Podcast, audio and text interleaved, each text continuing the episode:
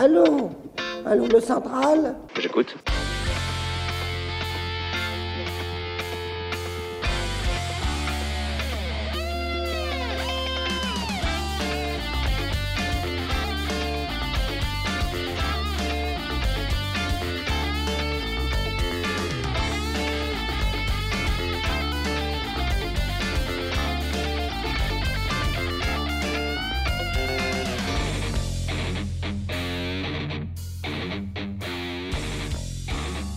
Amis auditeurs de RFM, bonjour, bienvenue pour cette septième émission de la Libre Antenne.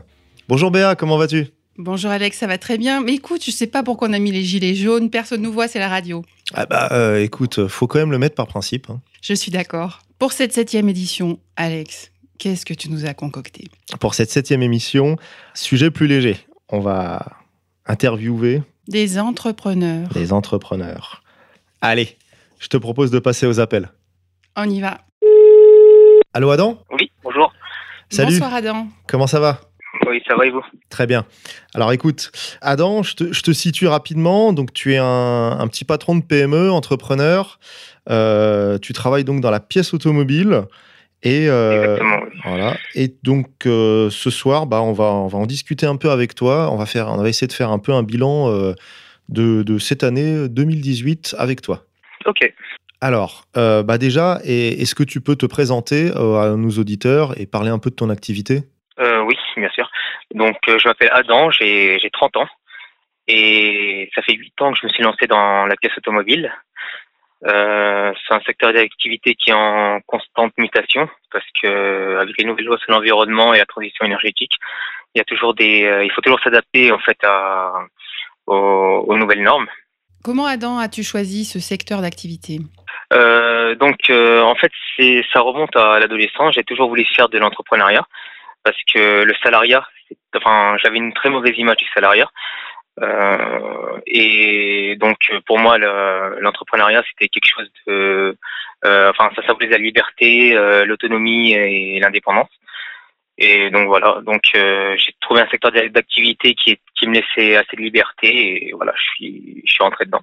Donc finalement, tu étais très peu diplômé, puisqu'à 22 ans quand même, c'est assez jeune. Qu'est-ce que tu avais comme euh, diplôme pour te lancer? Euh, J'ai juste une licence éco-gestion. C'est Ah, c'est quand même pas mal. Ouais, d'accord, c'est Voilà. bien, ouais. Donc tu l'as eu tôt quand même, t'as pas perdu de temps. Euh, non, bah non, c'est la licence, c'est bac plus 3, donc euh, à 18 ans. Sinon, c'est ça, 22 ans. C'est C'est ça. c'est- c'est ça, oui. D'accord. Et, et du coup, euh, bah, tes principaux clients, euh, ce sont des particuliers? Euh, la plupart des clients sont euh, sont des particuliers et euh, j'ai quelques garagistes, bien sûr, mais euh, le problème c'est que avec euh, les nouvelles, enfin beaucoup de gens se lancent sans savoir réellement ce que c'est d'avoir une entreprise. Donc du coup, on, on évite de travailler avec les garagistes parce que on se retrouve avec des gros impayés et ça, ça nous met face à des difficultés. D'accord. Donc tu diversifies plutôt les, clients. On, on vise, on vise pour surtout les particuliers, surtout les particuliers. Oui. D'accord. Et euh, du coup, donc tu as une boutique physique, tu vends par internet. Comment c'est quoi tes canaux de distribution?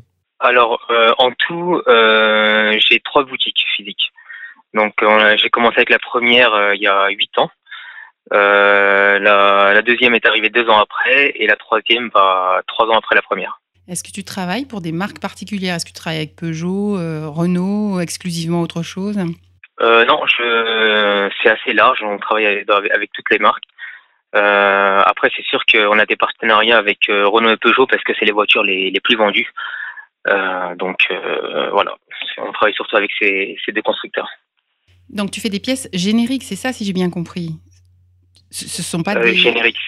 dans Oui, sens- voilà, on fait le, c'est ce qu'on appelle de l'aftermarket dans, dans le domaine. On appelle ça le, de l'aftermarket. C'est-à-dire est-ce que tu pas peux, des pièces. oui, est-ce que tu peux expliquer à nos auditeurs ce que c'est et quel, in- quel intérêt pour eux d'acheter plutôt ça qu'une marque déjà constituée? D'accord.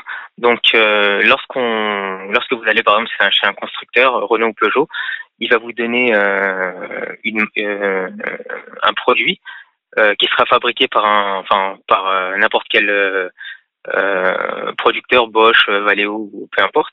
Mais juste sur son produit, il y aura marqué une référence d'origine, c'est-à-dire qui correspond à la pièce Renault ou Peugeot. Euh, donc, ces mêmes producteurs, Bosch ou Valeo, vont nous vendre via des grossistes, des super grossistes, ces mêmes produits, sauf qu'il n'y aura pas l'étiquette Renault dessus. C'est exactement le même produit. Et le fait qu'il y ait euh, cette référence ou ce nom, enfin le, le, nom, le nom de la marque du véhicule, ça fait augmenter le prix euh, de 4 ou 5 fois. Mais c'est exactement le même produit. C'est-à-dire que nous, on va vendre le même produit, mais euh, sans euh, l'étiquette Renault. Donc ce sont les mêmes chaînes de, forme, de, de production, etc., sauf qu'il n'y a pas l'étiquette finale. Exactement, exactement. D'accord, 4 ou 5 fois quand ouais, même. 4-5 fois. Ouais. Ah ouais. Enfin, voire plus, hein, des fois. Alors moi qui roule à vélo, je connais rien du tout à l'automobile, mais je ne savais même pas que ça existait. Est-ce que tout le monde sait que ça existe? Euh, Oui, je pense. oui, oui, je pense. Oui. C'est une femme, c'est une femme, c'est une femme. Tu, tu couperas Oui, je pense. Non, mais moi je roule à vélo, j'ai pas. D'accord. D'accord. Euh, bon, bah, et, du coup, euh, tu vends également sur Internet. Tu rencontres, euh, on va dire, de la concurrence un peu. hum, Comment on peut dire ça Euh, Parce que je vois, il y a pléthore d'offres, mais c'est surtout, il y a, y a- ce que je vois, c'est qu'il y a une. euh, Un, milieu de la, on va dire, de la moyenne gamme qui est concurrencé par, du, par vraiment du cheap au possible. Bah, hum, le problème, c'est que, enfin, tu, parles de la concurrence internet ou vraiment de la, euh, des, euh, des produits low cost entre guillemets? Je te parle un, peu des deux. On peut, invoquer, déjà le, point de vue euh, Internet. Parce que mine de rien, enfin, je ne sais pas trop comment. Est-ce que toi, tu souffres d'une concurrence Internet? Le fait qu'il y ait, le fait qu'il y bah, des stocks immobilisés, qu'il n'y ait pas de lo- loyer à payer, qu'il n'y ait pas de, de charges sur ça. Enfin, parce que je- dans les activités que, enfin, que moi je fréquente, on se plaint énormément en fait de, de la concurrence Internet. Pour moi, Internet, ça a été vraiment une aubaine. C'est-à-dire que lorsque les sites comme Oscaro, Yakaroulé et, euh, et Mister Auto se sont développés, euh, nos, chi- nos chiffres d'affaires ont, ont augmenté. Pourquoi? Parce que les, clients ne sont pas rassurés. Ils n'ont personne à qui parler, déjà. Euh, deux, euh, les logiciels que ces sites utilisent ne sont pas assez performants. C'est-à-dire que, par exemple, vous aurez, euh, si je sais pas, je te donne un exemple, hein, tu as une R- R21, euh, tu cherches un embrayage et malheureusement, euh, en, en tapant le numéro de carte grise, tu peux pas trouver exactement quel montage il y a sur ton véhicule. Si t'es pas professionnel ou euh, tu t'y connais pas, tu pourras pas savoir. Donc c'est que un, un professionnel qualifié comme moi qui pourra te dire euh, qu'est-ce qui monte dessus. Donc déjà, ça te fait gagner du temps. Euh, Internet, il faut compter 24-48 heures. Nous, pour une livraison, c'est-à-dire pour avoir ta pièce, il faut compter 2 heures, 1 heure et demie, 2 heures. Voilà. Donc euh, tu la commandes par exemple, euh, je sais pas moi, avant avant midi, à 13h30, 14h, tu, tu l'as entre les mains et tu peux, enfin tu peux te dépanner rapidement. Euh, mais euh, le fait que euh, Internet en fait euh, n'a pas les logiciels adaptés parce que ça coûte hyper cher, euh, fait que en fait ça nous ramène beaucoup de clients. Donc on ne souffre pas vraiment de la concurrence Internet, au contraire. D'accord. Et contrairement, par exemple, à des aux librairies ou ou. Oui, voilà, en fait, parce que parce que déjà, un, nous, on, on connaît l'origine de, de nos produits, et ce qu'il y a, c'est que si demain il y a un souci, les clients savent qu'ils peuvent s'adresser directement à moi. Il y a, y a quelqu'un, il n'y a pas un service après vente, oui, euh, qui, qui, qui te fait jongler entre deux services, euh, et voilà quoi. Donc euh, en général, lorsqu'on a une panne sur sa voiture, il faut qu'elle soit euh, réglée très rapidement. Donc euh, c'est pour ça que, en fait, le, le commerce de proximité, ça reste, enfin, euh, la, la, solution pour ce type de problème. Et pour ce qui est de du low cost, au début ça ça fonctionnait bien, mais le problème c'est que maintenant la différence entre euh, le low cost et la moyenne gamme, il n'est pas énorme. C'est-à-dire que euh, on peut, enfin, le client n'est plus à, quand il achète, euh, enfin, des pièces pour sa voiture, il n'est plus à 5 ou 10 euros près. Voilà. Donc euh, non, il n'y a a pas de souci. D'accord. Donc finalement, ce que j'en vois là, c'est quand même du positif pour toi. Euh, oui, le, tout ce qui, enfin, la concurrence en général, enfin, dans ce secteur, c'est que du positif, parce que ça, euh, ça pousse le client à comparer, et donc ça nous pousse à, on va dire, à offrir un meilleur service et donc à attirer plus de clients. Alors comment tu t'y prends pour attirer plus de clients? Est-ce que tu fais de la publicité? Bah, Nous, nous euh, on, on, fonctionne vraiment à l'ancienne. C'est-à-dire qu'on on a des, euh, on fait du, que des prospectus, on n'a pas de Facebook, on n'a pas de site internet, on n'a pas, on n'a pas tout ça. C'est-à-dire qu'on on fidélise nos clients par secteur. On a des clients qui, qui viennent dans nos boutiques depuis, euh, enfin, depuis le début et qui, qui, n'ont, qui ne sont jamais allés voir ailleurs. On, on a, un, on a un beau relationnel et euh, bah, on est, euh, on, est à on est à leur disposition d'une certaine manière, euh, dans, le, dans, la mesure du, dans la mesure du raisonnable bien sûr. Mais voilà, on, on, se, euh, on, va, on se donne pour eux quoi. Voilà. Donc il y a du bouche à oreille aussi. C'est surtout euh, oui, il y a du bouche à oreille. Il y a du bouche à oreille, mais en général, quand vous êtes compétitif, et euh, vous offrez un bon service, enfin après vente et euh, un bon service de vente, en général les gens enfin reviennent quoi. Enfin c'est aussi simple que ça. Et là on a on a beau dire, euh, enfin au début il y a beaucoup de gens qui pensent que euh, le communautarisme ou ce genre de choses ça peut aider ou quoi que ce soit. Non c'est absolument faux. Ce qui vraiment les gens la première chose qu'ils regardent c'est leur portefeuille et comment on les accueille. Voilà. Le professionnalisme d'abord avant le communautarisme. Exactement, exactement. Exactement. Euh, ouais, exactement. Moi, j'ai mon, mon employé qui est d'origine algérienne. Euh, bah, en fait, euh, ça, ça, c'est pas pour autant que que les, enfin, les gens d'origine algérienne vont venir dans dans notre dans notre boutique ou voilà. Mmh. C'est, ils viennent vraiment. Enfin, les gens qui viennent viennent parce que on offre un bon service et des, des tarifs compétitifs. Voilà. Alors, je, vais poser une autre question de fille qui n'a pas de voiture. C'est-à-dire que si j'avais une voiture et qu'elle tombait en panne, je devrais aller dans un garage. Je ne pourrais pas m'en sortir, j'imagine, en venant te voir et en achetant une pièce moins chère. Euh, bah, en fait, euh, on travaille avec des garages partenaires. C'est-à-dire que c'est comme on se rend service. Euh, on ils nous envoient des clients, on leur envoie des clients. Enfin, c'est comme ça. C'est-à-dire que on a des garages qui dépannent, on a, enfin, on a un bon réseau. C'est-à-dire donc euh, si demain vous avez un problème avec votre voiture, euh, je vous donnerai le numéro de cette personne qui viendra vous dépanner et qui achètera les pièces chez moi pour. Euh, hmm. D'accord. Alors, je vais attendre d'abord d'acheter une voiture, mais je garde le numéro pour plus tard. Pas de souci. D'accord. Moi, j'avais une autre petite question. On va peut-être revenir au, tout début bah, de, de, ton aventure.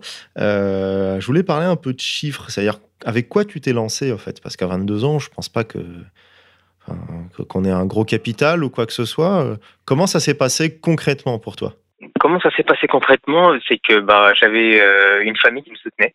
Donc euh, mon père m'a soutenu, mon frère m'a soutenu. Et l'État français aussi m'a soutenu. Il y a des prêts à 0% qui existent jusqu'à hauteur de 35 000 euros. C'est-à-dire qu'il y a 25 000 euros qu'on rembourse en 7 ans. Donc ça fait à peu près 466 euros par mois. Enfin, je pense, hein, c'est à peu près ça.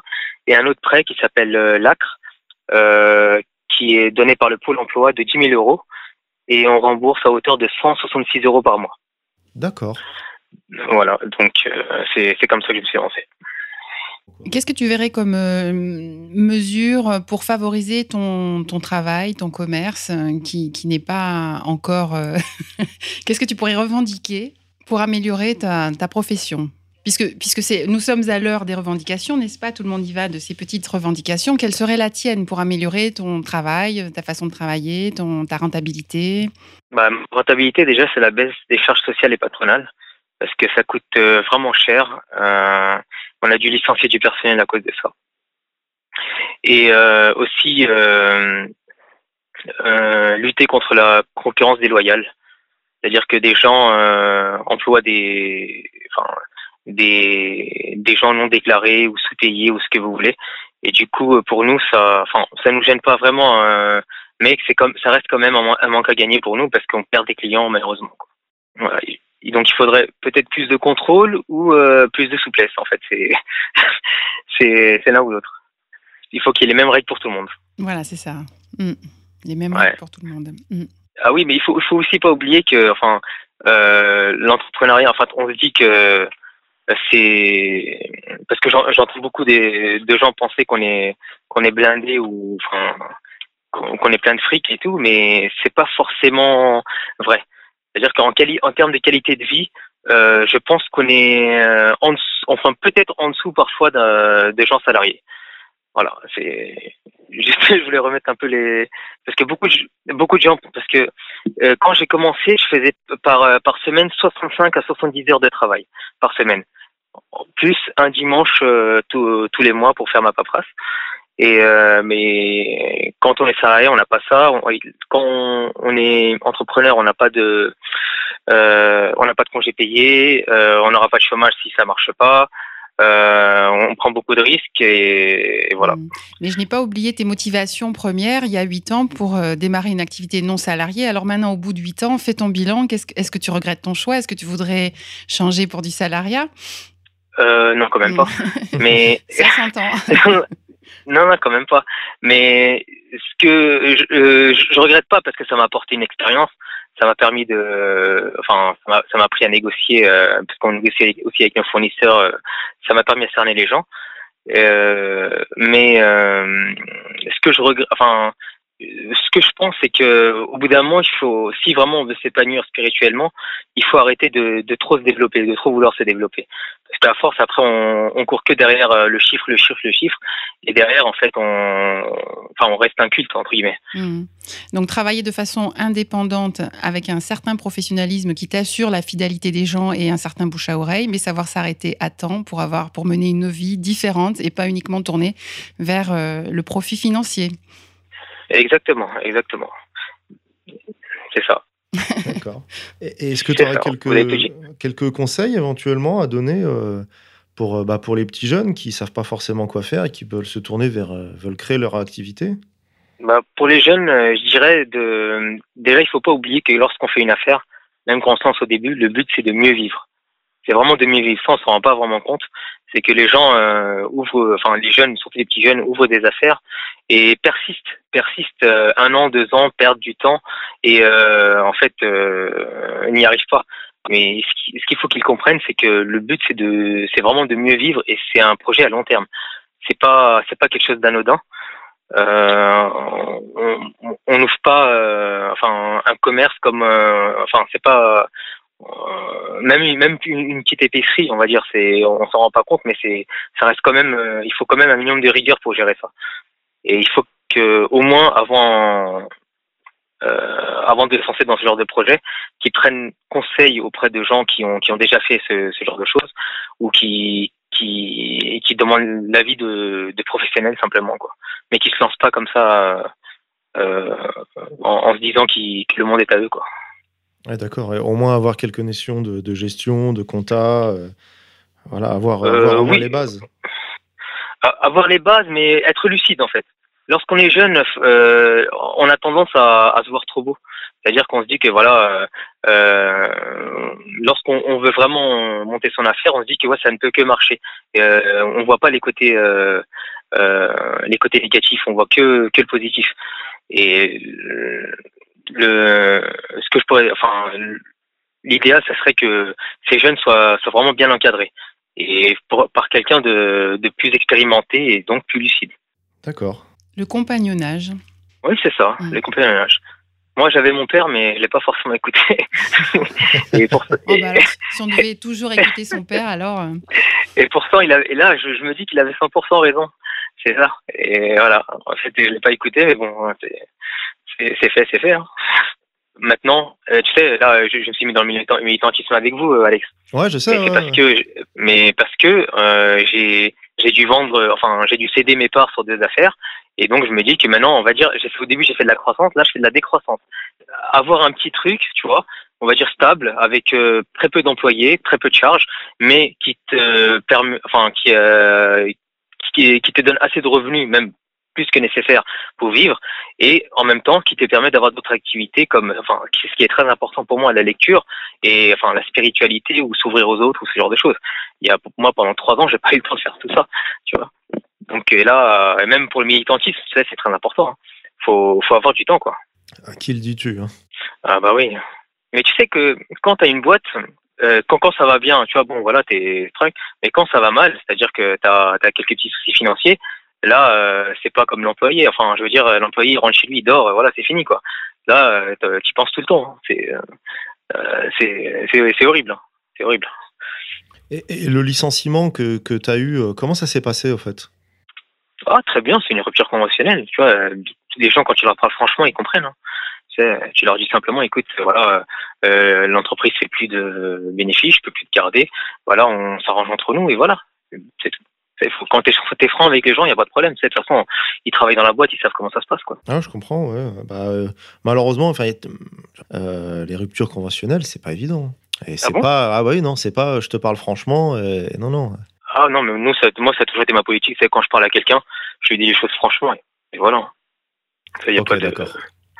Bah, et tant mieux hein, qu'il y ait cette fluidité justement dans les, dans les petites PME françaises, c'est ce qu'il faut en fait. Hein. C'est ce qui fait également. Euh, c'est ce qu'il faut parce que tu sais, les gens, tu, enfin, tu les croises tout le temps, tu sais. Ouais, tu, vois, si t'es pas, pas un numéro. pas correct, Ouais, mais si t'es pas correct avec quelqu'un, demain tu vas le recroiser, tu vas baisser les yeux. Mais non, c'est pas possible. Tu vois Donc autant que tu, tu lui parles franchement et que vous fassiez les choses bien, quoi. Il faut pas qu'il y ait de rancune, faut pas qu'il y ait de rancune après ou voilà. Merci beaucoup. D'accord. Bah, écoute, euh, merci Adam. Merci beaucoup pour ton témoignage. Bah, bonne soirée à vous. Merci beaucoup. Merci à, à, toi. une prochaine fois sur l'antenne. Merci. Au revoir. Au revoir. Salut. Allô allô, allô, La libre antenne et RFM, les auditeurs ont la parole.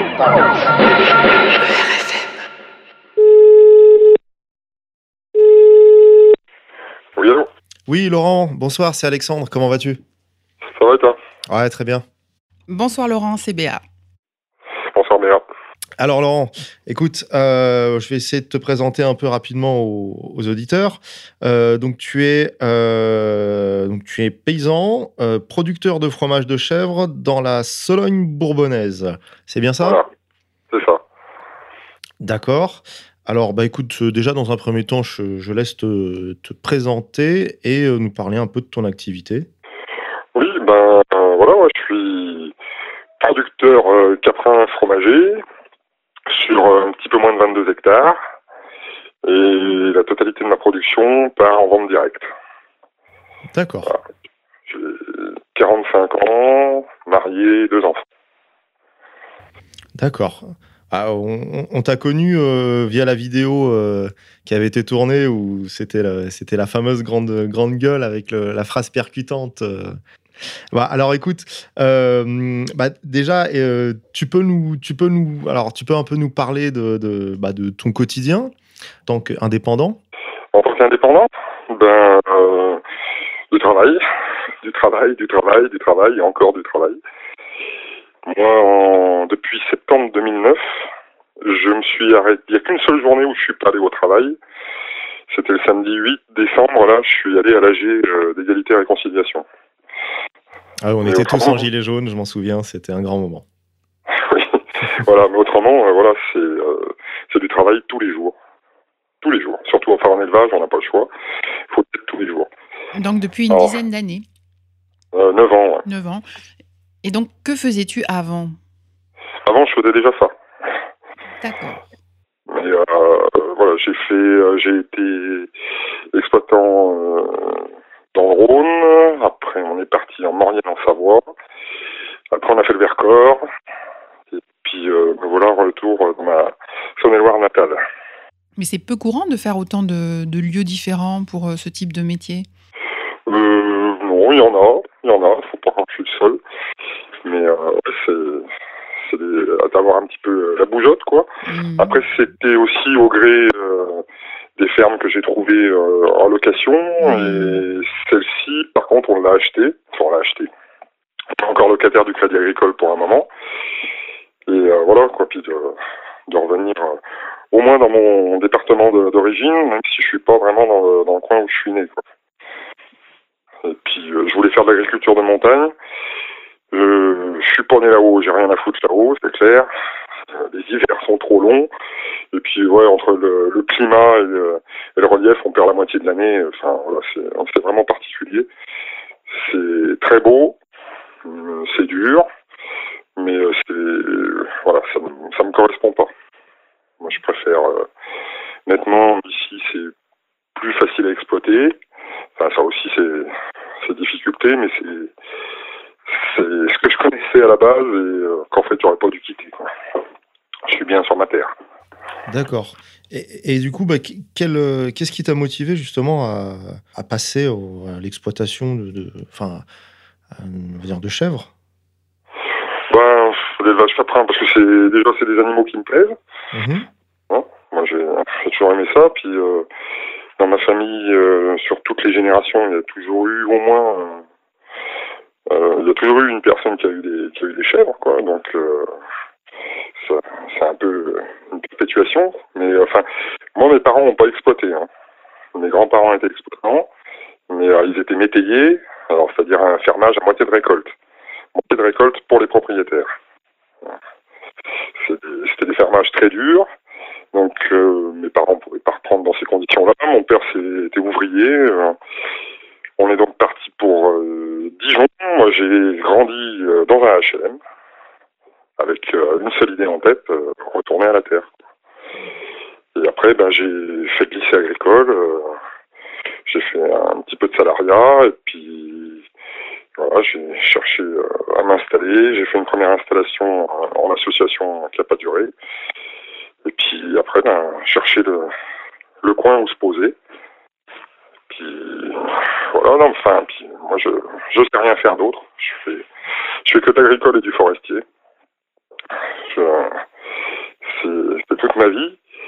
Et puis c'est c'est pas le métier, enfin j'aime pas trop le mot de la passion, quoi, mais c'est vraiment parce que ça tient plus de l'acharnement en fait. Mais c'est voilà, ça rythme la vie quoi. Moi je suis un peu feignant. Hein. Je suis un peu feignant. Alors si j'avais pas le troupeau pour me forcer à tous les matins, je ferais pas grand chose. Et quand tu dis que tu fais du forestier, tu fais quoi exactement? Bah, Je fais un peu de bûcheronnage, quoi. D'accord.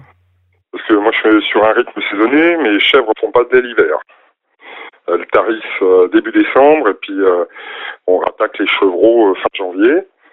Et donc, j'ai deux mois d'activité où je suis, je suis en forêt. Quoi. Je fais du bois de chauffage et puis des abattages dangereux, la prestation de service. D'accord, mais ce, ne sont pas forcément tes bois à toi Ah non, non, non. je suis pas un bourgeois. Euh, la, forêt, elle appartient très rarement à ceux qui l'exploitent, comme la terre. Hein. Hmm. La terre, c'est 75% de la surface qui est louée à des tiers. Hmm.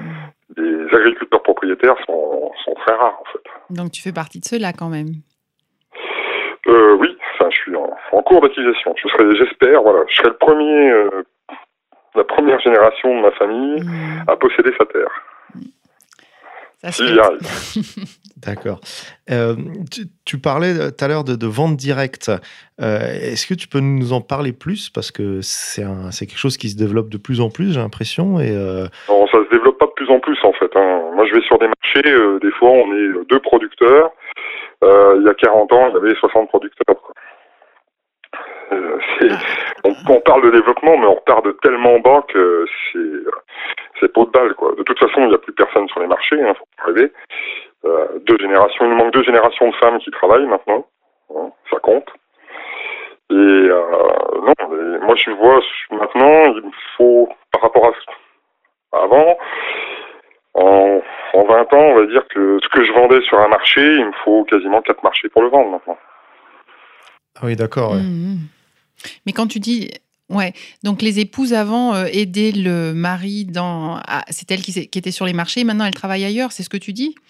Non, non, c'est pas ça, c'est que non, c'est que comme toutes les femmes travaillent, elles n'ont plus le temps d'aller faire le marché en semaine. Ah, d'accord, c'est les acheteuses qui a plus. D'accord. Ah oui, il n'y a plus de clients. Il y a très peu de monde sur les marchés. Les marchés, c'est plus que, on va dire qu'il y a une grosse saison d'été où les gens se souviennent qu'il y a des marchés parce qu'il fait beau. Mais euh, dès que tu arrives à l'automne, euh, on a quand même quelques. La moyenne d'âge, elle doit tourner autour de 70 ans. Mmh. Les autres générations, euh, ça fond comme du sucre hein, sous l'eau. Et, les marchés du week-end, ça marche quand même? Les marchés du week-end, mais moi j'ai des enfants en bas âge, alors pour l'instant, comme nous on produit aussi tous les jours, comme mmh. c'est ma femme qui fabrique les fromages, je, voilà, quand on a les enfants à la maison, faire un marché en plus, non, c'est pas possible pour l'instant. Mmh. Et puis c'est pareil, hein, euh, ça devient aussi beaucoup des marchés de promeneurs. Les gens se promènent sur le marché, mais on fait leurs courses ailleurs avant. Il manque, il manque des clients sur les marchés surtout. C'est ça, c'est un petit côté exotique, mais personne n'achète. Oui, voilà, ouais. Et puis euh, c'est comme tout le reste en France, les gens en parlent, mais ils le font pas. On aime l'effort, mais on pratique pas. D'accord. Du, bah, du coup, tu avais l'air quand même d'être assez, on va dire, conscient de la situation, on va dire, dans le monde paysan, qui n'est pas forcément certes reluisante. Bah, est-ce que tu peux un peu nous en parler? Ben, Pas reluisante, en ce moment, on a un suicide tous les deux jours. Donc, voilà. C'est le terme, pas reluisant. L'euphorie n'est pas dans les campagnes. Et euh, non, puis bon là, c'est vrai que pour la plupart des gens cet été, on a gagné le mondial et puis il a fait beau pour les vacances, mais on a quand même vécu une sécheresse très dure et qui a duré tard dans la saison. Ça a commencé au mois de juin et euh, chez nous, ça s'est fini au 15 novembre, quoi. Ce qui veut dire pas d'herbe. Mais alors moi, c'est la première fois que je le vis. J'ai vécu 2003, 2003, on avait pris vraiment, enfin, on avait pris un coup de sec, mais on a fait une belle fin de saison. On avait eu de l'herbe à partir de, fin septembre, on avait pu retaper les bêtes, ça, allait. Là, il n'y a jamais eu d'herbe, en fait. Mmh. Pas d'herbe, ça veut dire acheter du foin et tout ça, quoi. Ben non, mais les gars, on, récolte du foin, mais mmh. ce c'est que cette année, ils ont commencé à le donner au 10 juillet, quoi. Oui, oui. Donc euh, là, on a des exploitations. Euh, au 1er janvier, il n'y a plus rien dans les grands. Et euh, il n'y aura pas d'herbe avant le 1er avril. Hein.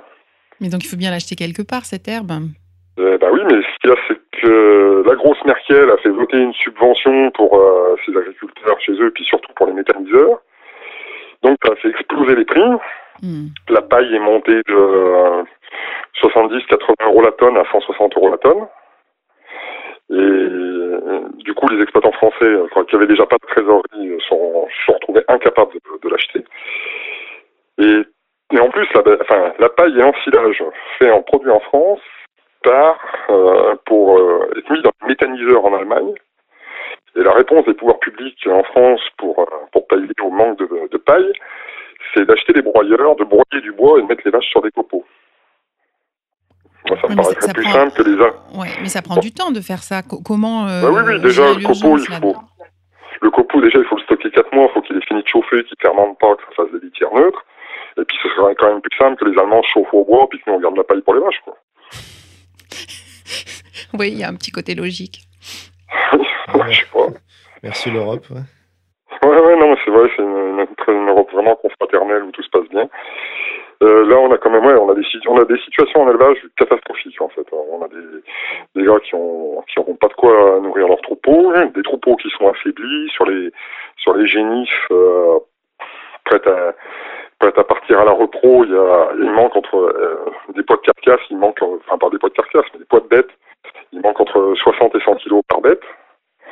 On a beaucoup d'animaux affaiblis, du coup des vélages compliqués, les, euh, les, vaches ont peu de lait pour nourrir leurs veaux. C'est voilà, c'est une situation très très tendue. Alors il y a des procédures euh, calamités agricoles qui seront mises en place. On peut toujours remplir les dossiers. Mais euh, en fait, ça fonctionne euh, à partir du moment où les gars ont plus de 13% de perte de revenus. Mais comme ils gagnaient déjà zéro l'année dernière, du coup, il n'y a pas 13% de perte de revenus. Donc, euh, ils vont l'avoir bien profond. En même temps, c'est une caisse commune à laquelle on cotise et à laquelle on a rarement accès. Hein. Apparemment, il y en a qui s'en servent. Mais pas nous c'est euh, voilà, c'est un problème général. Et puis le problème aussi que il y a beaucoup d'agriculteurs qui commencent à en avoir partie de la tête, c'est les médias. Franchement, euh, un journaliste qui met les pieds dans les campagnes, il vaudrait mieux qu'il évite de dire qu'il est journaliste. Parce qu'il va prendre une sacrée branlée. C'est hallucinant. Ça, il n'y a pas un agriculteur qui est capable de comprendre le battage qu'on a fait sur les véganes ça, les rend, vraiment mauvais, parce que c'est une toute petite proportion de la population. Et puis bon, dans le temps, les véganes, ils étaient quand même plus faciles à repérer parce qu'on leur mettait un entonnoir sur la tête. Mais là, c'est euh, franchement, nous, on les a vus, on a essayé de discuter avec eux. Ils sont venus bloquer un abattoir euh, à Trembly, en Saône-et-Loire. Hein. il y a des méthodes un peu euh, extrémistes, hein, les véganes. Oui, non, puis tu peux pas discuter avec des jeunes filles en larmes qui hurlent, quoi. T'as tout résumé, t'as tout résumé. C'est deux mondes vraiment qui se, qui se percutent, quoi. En plus, euh, elles ont été euh, choquées par les slogans de haine. Parce qu'il y avait les, jeunes agriculteurs qui avaient fait une bande de rôle pour, euh, pour déconner, qui avaient mis pour sauver un paysan, manger un vegan. Ça, c'est drôle. Voilà. Et, voilà, elles ont trouvé que c'était un slogan de haine. Soyez gentil avec les jeunes filles véganes. Oui, non, mais en fait, c'est des gamines qui pensent trouver chez les animaux ce qu'elles n'arrivent plus à trouver chez les hommes, mais euh, faut, faut, voilà. faut pas qu'elles rêvent. Euh, elles ne trouveront pas chez les bêtes. Il y a peut-être un problème de ce côté-là aussi, effectivement. Oui, oui, non, mais euh, c'est carrément ça. C'est les gens qui sont pas au contact des animaux, et puis ou alors au contact d'animaux dans des conditions, enfin voilà, qui, les animaux sont pas dans leurs conditions normales. franchement il n'y a pas de, mal chez les animaux parce qu'il n'y a pas de bien non plus. Hein. C'est jamais que des bêtes. Hein. C'est des bêtes. Je sens que tu te fais des ennemis en disant cela. Pardon Je dis, je sens que tu te fais des ennemis en disant cela. Oui, oui, oui, oui, mais j'aime bien me faire des copains, moi, tout ça. On parle du bio un peu, je m'en faire encore, tiens. Allez, vas-y. Allez. Ça nous intéresse. Eh ben voilà, le bio. Ben, le bio, euh, il y a la technique agronomique biologique, hein, c'est-à-dire des gens qui essaient de se passer de tout ce qui est euh, mhm. réellement chimique et euh, qui qui vont faire en fonction de leur sol et de leur pratique euh, une vraie agriculture biologique. et puis après, il y a le label bio. Voilà. C'est-à-dire que le label bio, tu t'engages à acheter des intrants bio hmm. pour coller à la procédure. Mais euh, comme dans votre dernière émission, là, où le, camarade euh, dans les Pyrénées hmm. du bio l'a dit, voilà, le contrôle, c'est un contrôle de facture. Voilà. Ouais, ouais, ouais, tout à fait, ouais contrôle de facture. Il passe pas son temps dans les, dans les champs ni quoi que ce soit. Il épluche les factures, il regarde ce qui a été acheté, il met le tampon, merci, au revoir. Voilà, il n'y a, pas de, a pas une obligation de résultat analytique. Mhm. Il y a une obligation de résultat sur procédure. Oui, oui, c'est de l'administratif. Mm, mm. C'est un peu la porte ouverte. Surtout que maintenant, tu peux avoir des moitiés d'exploitation, par exemple, dédiées euh, au bio et puis une autre en conventionnel. Donc, euh. Et quand tu dis maintenant, ça veut dire que avant, ce n'était pas possible avant, au départ, le, les agriculteurs biologiques, c'était vraiment, c'était une volonté sincère de faire autrement. Absolument. Et euh, en fait, bah, comme ça a commencé à rapporter plus, euh, bah, de nos jours, quand ça fait du pognon, il euh, faut voir qui s'y engouffre, quoi. Il y a eu beaucoup de conversions ces derniers temps. C'est aussi des gars qui sont qui sont à, sec de trésorerie. Et comme il y a des, des jolies primes de conversion à l'agriculture biologique, les gars y vont. En plus, comme il n'y a pas d'obligation de durer dans le temps, je pense qu'il y en a beaucoup qui vont prendre les primes de conversion puis retourner au conventionnel derrière. Hmm. C'est un petit jeu de trésorerie, quoi. Ben oui, oui, soit de trésorerie. Il y a une exploitation sur quatre en France qui est en déficit. Euh, voilà, les gars, ils travaillent tous les jours, ils font le boulot, ils produisent, euh, ça gagne pas. Le gros souci de l'agriculture, c'est que c'est les clients qui font les factures. Tu décides pas de ton prix de vente. Tu fais pas un prix de revient. Donc toi, tu n'es pas euh, bio du tout, contrairement à notre ami de l'Ariège. Ah non, enfin moi je suis pas en label bio. Par mm. contre, je suis en agriculture, je suis en technique euh, agronomique biologique. Voilà, très bien. Et euh, voilà, j'ai pas besoin du stempel comme alentour pour savoir ce que j'ai à faire. Mm. Et puis Justement, moi ce que je trouve, enfin voilà, quand j'ai écouté le camarade, c'est ce qu'il dit. Il dit oui, voilà, il n'est pas convaincu par le label bio, mais ça lui attire de la clientèle. Ben, quelque part, moi je trouve que c'est un peu plier les genoux devant les bobos parce que c'est eux qui tiennent le porte-monnaie, quoi. Moi voilà, je m'accroupis pas pour pisser. Alors, je fais ce que j'ai à faire. Je fais le boulot. je vous rappelle qu'on est sur la libre antenne. je vous rappelle qu'on est sur la libre antenne. Et qu'on peut dire tous les propos, veut. Tous les propos peuvent être tenus à cette antenne. Tous. ah ben, moi je parle comme ça tous les jours. Hein. Et ça fait du bien. Oui, ouais, mais de toute façon, je, enfin voilà, moi sur les marchés, euh, mon banc est connu pour être un espace de liberté. Il y a longtemps que ma clientèle est triée. Hein. Voilà. Est-ce que ta clientèle sait que tu travailles justement en procédure biologique, même si tu n'as pas le label? Enfin, en fait, moi, je suis, euh, voilà, je, je, fais une porte ouverte tous les ans. En fait, c'est juste, euh, j'ouvre ma ferme, je paye un canon à mes clients, on fait le tour, on discute, voilà, quoi. J'ai rien à cacher. Moi, j'ouvre mon exploitation, j'ai rien à cacher. Mais après, il faut pas croire que, euh, franchement, que les gars qui sont en conventionnel sont, sont des dégueulasses sans nom. Hein. La plupart, ils bossent très bien. Hein. Même la grande majorité bossent très bien. Si on oublie ce que disent les médias, euh, ça se passe très bien en France. Après, on nous retape des chiffres, genre euh, la France, premier consommateur de pesticides en tonnage. Bon, en tonnage, ça veut pas dire grand-chose parce que les gens prennent en dose. Et puis après, il faut regarder aussi vis-à-vis -vis des productions et de la surface totale. Et déjà en tonnage, c'est pas vrai, on arrive derrière euh, l'Espagne et les Pays-Bas. Les Pays-Bas, quand tu regardes, c'est un mouchoir de poche le pays, et il passe plus de pesticides qu'en France.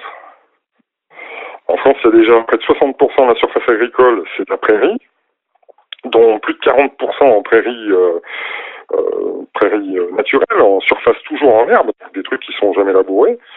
Ça, c'est zéro traitement déjà. Et puis après, les herbicides, moi je fais des céréales pour mes animaux.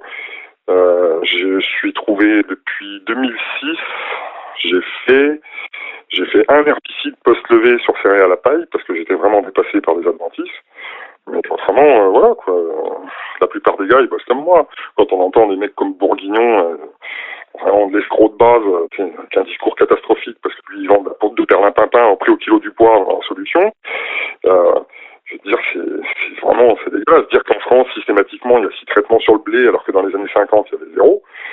Déjà dans les années 50, c'était pas zéro. Et puis maintenant, un mec qui fait six traitements antifongiques sur le blé, moi j'en connais pas. faut avoir des terrains où tu es sûr de passer les 100 quintaux hectares pour avoir la rentabilité pour démarrer un tracteur et faire un antifongique qui va te faire gagner 3% de grains, quoi. La plupart ne le font pas. Ils n'ont pas les moyens. Ils n'ont pas les moyens.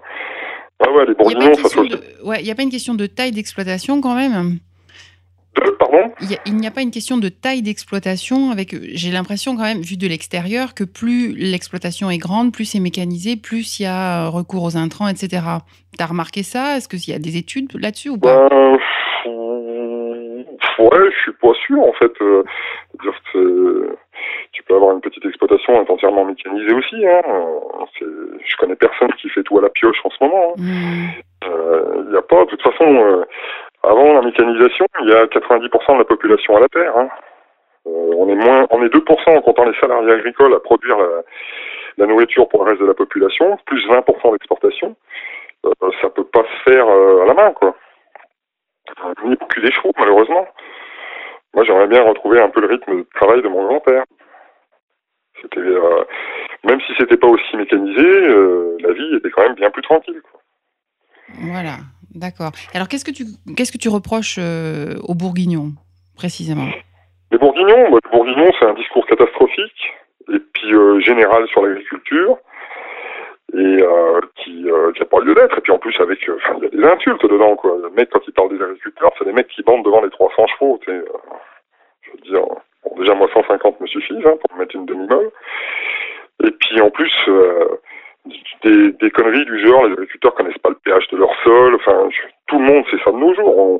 je connais personne qui va aller balancer des intrants sans, sans savoir s'il en a réellement besoin. On fait tous des analyses, on sait tous ce qu'il y a dans notre sol, et puis après, ces, histoires, ces exemples, quand il fait ces petites vidéos là, qui va au bord d'une parcelle pour montrer des céréales malades au printemps 2015 où il y a eu en 45 jours de, 500 mm de flotte, ah bah, c'est sûr que là, il y avait des moisissures. Il y a des années où ça se passe très bien. Après, pareil, montrer juste sur un bout de labour, regardez la remontée de l'argile, trop profond, c'est des labours trop profonds. Le gars, il laboure sur 15-20 cm. Il y a un moment, je veux dire, c'est pas, c'est pas des billards, les terres, hein. T'as des moments où c'est plus humide, ton tracteur, il va rentrer un peu plus profond. On travaille pas, c'est pas, c'est pas au micromètre, hein. C'est vraiment, c'est un type qui va raconter des trucs à des gens qui connaissent rien. Il a un discours très alarmiste. Mais euh, c'est partie de son business. Lui derrière, il vend des conférences, des bouquins, et puis soi-disant des solutions pour euh, pour échapper à tout ça. Mais moi, j'attends encore sa première livraison de grains, puis on verra. Quoi. C'est euh, encore une fois, c'est des parasites, c'est des gens qui gagnent leur vie sur le dos des agriculteurs et euh, qui produisent pas. Moi, tout ce que j'attends, c'est l'exemple d'exploitation qui tourne vraiment avec une production vendue sur le marché normalement, quoi. Pas ce qu'on nous a fait comme la, ferme du Bec et Loin, la ferme du Béquet-Loin est une étude de l'INRA. Les mecs, ils ont commencé avec plus de 200 tonnes de fumier à l'hectare. Moi, si je mets ça dans mon plan de fumier, euh, je, suis, euh, je suis un pollueur et on, me colle une amende, quoi. Comment l'INRA va faire une étude sur une ferme qui travaille, qui travaille avec des méthodes qui sont interdites à toutes les autres exploitations? Ah oui, c'est pas normal. Ben voilà, faudrait voir. Peut-être que le mec de l'INRA serais... Pourquoi toi tu serais taxé si tu mettais la même chose parce qu'on on les, on est limité en dose de fumier. D'accord. On a des quantités à pas dépasser. Et là, 200 tonnes hectares, ça veut dire les gars, ils étaient larges. Hein. Hmm. Oui, moi, sur les prairies, je mets 11 tonnes, quoi. Hmm. Si, tu, si tu fais plus, t'es taxé. Ah ben si, euh, oui, oui, si tu, si tu mets des grosses tartines de fumier, oui, tu vas te faire choper comme étant un pollueur. Mais comment les gens, c'est sur facture aussi Comment c'est contrôlé? Ah non, c'est sûr, c'est juste que c'est sur les plans de fumure, les vérifications, les estimations en fonction de ton nombre de bêtes, le volume de fumée que tu as, les surfaces sur lesquelles tu as étendu. Euh. et puis maintenant, on a aussi les contrôles par satellite. Les contrôles par satellite? Ah oui, oui, bah sur les surfaces, machin. Des fois qu'on est euh, une mare qu'on n'est pas déclarée, qu'on est mis en zone pâturée alors que c'est de l'eau, c'est pas pâturé, une tâche où il y a des fougères, c'est pas de l'herbe. Enfin, voilà quoi. Et B. Ouais, moi j'ai en moyenne, depuis que je suis en exploitation, je suis à plus de deux contrôles par an. Mhm. Deux contrôles par an. Et c'est la famille de Théo Louaka, là, ils ont réussi à tourner, à détourner 600 000 de subventions sans jamais avoir un contrôle. C'est bizarre, ça. La famille de? Théo Louaka, là, Thé, Théo, j'ai mal au cul. Ah, ah ouais, d'accord. du coup, bah, tu peux nous parler un peu de fromage, en fait, tiens, tant qu'à faire, euh, parce que bon, bah, fromage de chèvre, moi, je suis, suis pas un très grand connaisseur, mais, euh, mais je t'avoue, bah, en, tant que bon français, euh, j'adore en manger, mais toi, tu produis quoi comme, comme genre? Enfin, tu as une appellation, as une, ou c'est ton... moi, je fais pas partie d'une appellation, il y a une appellation locale, le fromage charolais, hein, qui est un grand fromage de, chèvre cylindrique. C'est un lactique présure, salé au sel sec, euh, qui, est fini bleu. Et moi, je fais partie, pas partie de l'AOC parce que dans mon troupeau, j'ai, des chèvres qui sont, qui rentrent pas au cahier des charges de l'AOC. J'ai, des chèvres du Rove euh, et j'ai aussi des alpines. Il y a des chèvres du Rove qui, c'est la plus vieille race française. Et euh, quand ils ont fait le dossier d'AOC, ils n'ont pas prévu de faire rentrer des chèvres du Rove qui sont pas une locale, qui sont pas des chèvres locales, pardon, dans, le cahier des charges. Donc, je ne fais pas partie de l'AOC. Je colle pas au cahier des charges. Euh, après, ici, on fait, bah oui, c'est des, lactiques présure. Hein, c'est ce qui, fait le premier fromage, c'est le fromage blanc, et c'est ce fromage-là qu'on fait égoutter et puis, euh, puis salé. Mais après, les fromages de chèvre, il y en a dans pas mal de régions de France. Il faut pas croire, il y en a plus euh, de, il y a beaucoup plus de chèvres dans l'ouest de la France que dans le sud. Hein. Le sud, c'est pas des régions caprines du tout. La production, elle est infinitésimale. En Saône-et-Loire, il y a une grosse production. C'est pas connu pour ça, mais euh, il y a deux AOC, Mâconnais et Charolais. Et euh, on est encore, je crois, près de 200 éleveurs de plus de 20 chèvres en fromager. Il y a plus de chèvres en Saône-et-Loire que dans la Drôme et l'Ardèche réunis, qui pourtant ont la réputation d'être des départements caprins. C'est pareil, c'est des productions en fait qui sont pas anecdotique, mais euh, pas énorme. Les grosses régions de production chèvre, ça commence euh, le bout de la Creuse, les Deux-Sèvres, et puis après euh, Loire, la, Loire-Atlantique, quoi. Là, vers Nantes, il y a énormément de production de chèvre. Seulement, vous les voyez jamais, parce que c'est du hors-sol. C'est des, c'est des élevages entre 600 et 900 laitières, voilà, qui sont en bâtiment. Comme, je dirais, 90% de l'effectif caprin français. 90% de l'effectif français des, des, des, donc des chèvres, c'est du hors-sol euh, C'est pas du hors-sol, c'est du zéro pâturage. Après, euh, hors-sol, c'est bien particulier. Hors-sol, c'est quand tu, tu fais de l'élevage dans des bâtiments et que tu n'as pas de foncier, que tu produis pas ta ration, c'est-à-dire que tu achètes tout. Après, tu peux être en zéro pâturage, c'est-à-dire que tes animaux ne sortent pas, mais tu produis la ration. Et après, tu peux aussi les affourager en verre, aller faucher de l'herbe et leur amener au bâtiment. Moi, je trouve que c'est plus simple de faire traverser euh, la route aux chèvres qu'à l'herbe, mais bon, c'est mon avis, quoi. Mais oui, euh, ouais, puis en vache laitière, ça doit être 80%. Ça doit être 80% de vaches qui, euh, qui vont plus pâturer.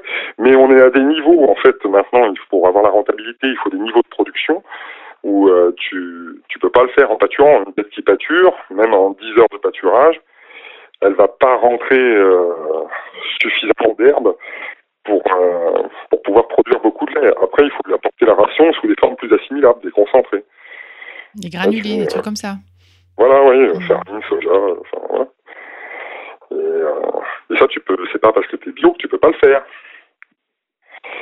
Après, c'est ça en fait, c'est la différence. Il faut plus faire attention à la différence entre intensif et extensif qu'entre bio et conventionnel. Mmh, absolument. Tu peux être euh, en bio et puis euh, coller euh, un kilo 250 de, de concentré à tes chèvres tous les jours, leur mettre du foin de séchage et les faire sortir dehors, mais elles sont tellement bourrées au bâtiment que de toute façon elles ne mangeront pas dehors, ou vraiment mmh. portion congrue de la ration. Et puis être en conventionnel, enfin étiqueté comme conventionnel, et pourtant avoir des chefs qui facturent 10 à 12 heures par jour, et puis qui vont pas bouffer 300 grammes de concentré. Quoi. Et souvent sous forme de grain entier. Donc, voilà, ça, tant que vous connaissez pas les gens qui produisent ce que vous mangez, vous savez pas ce que vous mangez. D'accord. D'où l'intérêt de faire les marchés plutôt que d'aller au ben voilà, ouais. supermarché. Ouais, même, même je pensais, euh, est-ce que tu aurais des conseils aux gens juste euh, bah, et, par, et ben, allez sur les marchés, allez voir les producteurs, et puis euh, ben, voyez déjà s'ils ouvrent leur ferme. Les mecs qui n'ont rien à cacher, en général, vous pouvez les voir sur place. En général, euh, c'est pareil. Les gars, ils font une journée euh, porte ouverte euh, par an. Quoi. Ils vont pas non plus. Ils ont du boulot. Vont pas se casser le cul à, accueillir du monde tous les jours. Il y a autre chose à faire. Mais après, voilà, si les gars font des portes ouvertes, s'ils discutent de leur métier assez facilement, allez voir, allez voir. Et puis en plus, on, on finit toujours par ressembler un peu à ce qu'on a. Quoi. Donc, regardez un petit peu à quoi ils ressemblent, les gars. Regardez un peu la tête des produits, puis comparez, comparez. Moi, je sais que sur un fromage, on va pas me la faire, mais en fait, c'est pas tout le monde qui peut qui peut regarder. C'est l'inexpérience des gens, en fait. Ouais. Moi, je t'avoue, de temps bah en oui, temps, puis, je, euh, je suis le fromager et puis je me laisse conseiller, en fait. Oui, voilà. Puis ce qu'il y a, c'est qu'il y a encore une, il y a encore une génération, tout le monde avait encore quasiment un paysan dans sa famille, tandis que là, ça devient de plus en plus rare. Sur l'agriculture, on peut quasiment raconter ce qu'on veut aux gens. Moi, quand euh, j'entends les gens dire euh, c'était mieux avant, euh, avant, c'était quand? Parce que les années 50, ça a été le summum. Hein le Caragarde qui a tué des centaines de vignerons, un putain d'herbicide qui était, qui était terrible, euh, le DDT, euh, les arséniates de plomb. Euh, ça, c'est les, arsén les arséniates de plomb, c'est déjà euh, tout le 19e siècle. Franchement, voilà, c'était mieux avant, euh, c'était quand avant? Et puis le phosgène, on oublie tous le phosgène.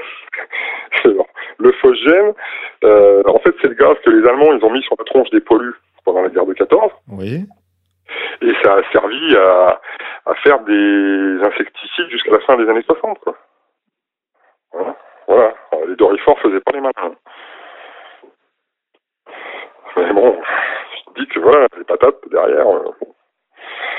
Alors c'est pour ça. C'était franchement, je pense qu'actuellement, on a une agriculture en France qui est assez sûre.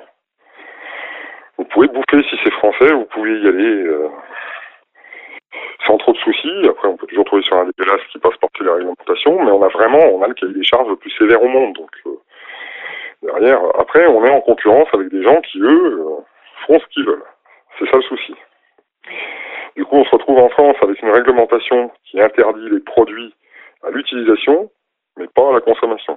Ouais, Et tout ça euh, au nom de la protection du consommateur. C'est quand même fort.